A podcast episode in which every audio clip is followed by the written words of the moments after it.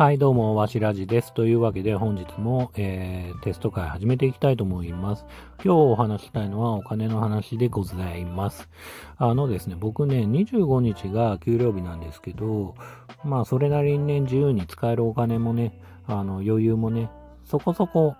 ございまして、で、そんなことがあると、お金をね、無償にね、すごく使いたくなっちゃうんですよね。ただね、今のコロナ禍でね、なかなかね、お金を使うチャンスというか、チャンスってなんだって感じはするんですけど、お金を使う機会ってだいぶ減ってると思うんですよ。まあ、お酒も飲み行けないしね、お店もね、早い時間に閉まってしまうとこすごく多いと思うんで、なかなかね、あの、使う機会っていうのは少なくなってるかなと思うんですけど、で、もちろんね、アマゾンとかでね、お金を使うこと可能なんだけど、なんか今この瞬間ね、お金使いたいな、何か買いたいなとか、何か欲しいなとか、満たされたいな、なんてこともあったりするとと思うんですけど、それがね、なかなか今難しいかと思います。でね、お金を何に使おうかなと思って。でね、自分もいい年で、まあそれなりにおじさんなんで、なんか自分に投資できないかなと。うん。例えばさ、あの、いい靴買うとか、いい、えっ、ー、と、時計買うとか、いろいろね、洋服も含めて、あの、考えたんだけど、そうじゃなくて、えっ、ー、と、例えばね、投資もいろいろあると思うんですよ。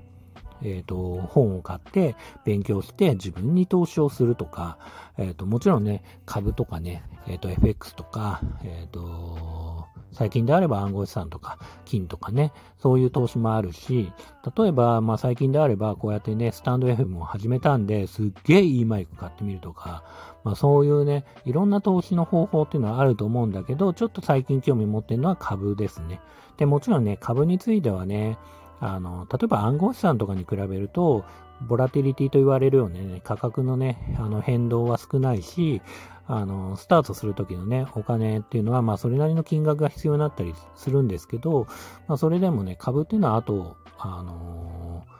株の集体とかね、あったりもするので、なんか始めてみたら結構面白いんではないかなというふうに思ってます。過去にはね、あの、持ち株を持ってたことあるんですけど、株自体をね、こういう形で何か投資したことがあるってことはないので、ちょっと始めてみようかなと思う今日この頃です。えー、本日はお金の話をさせていただきました。最後までご視聴ありがとうございました。さようなら。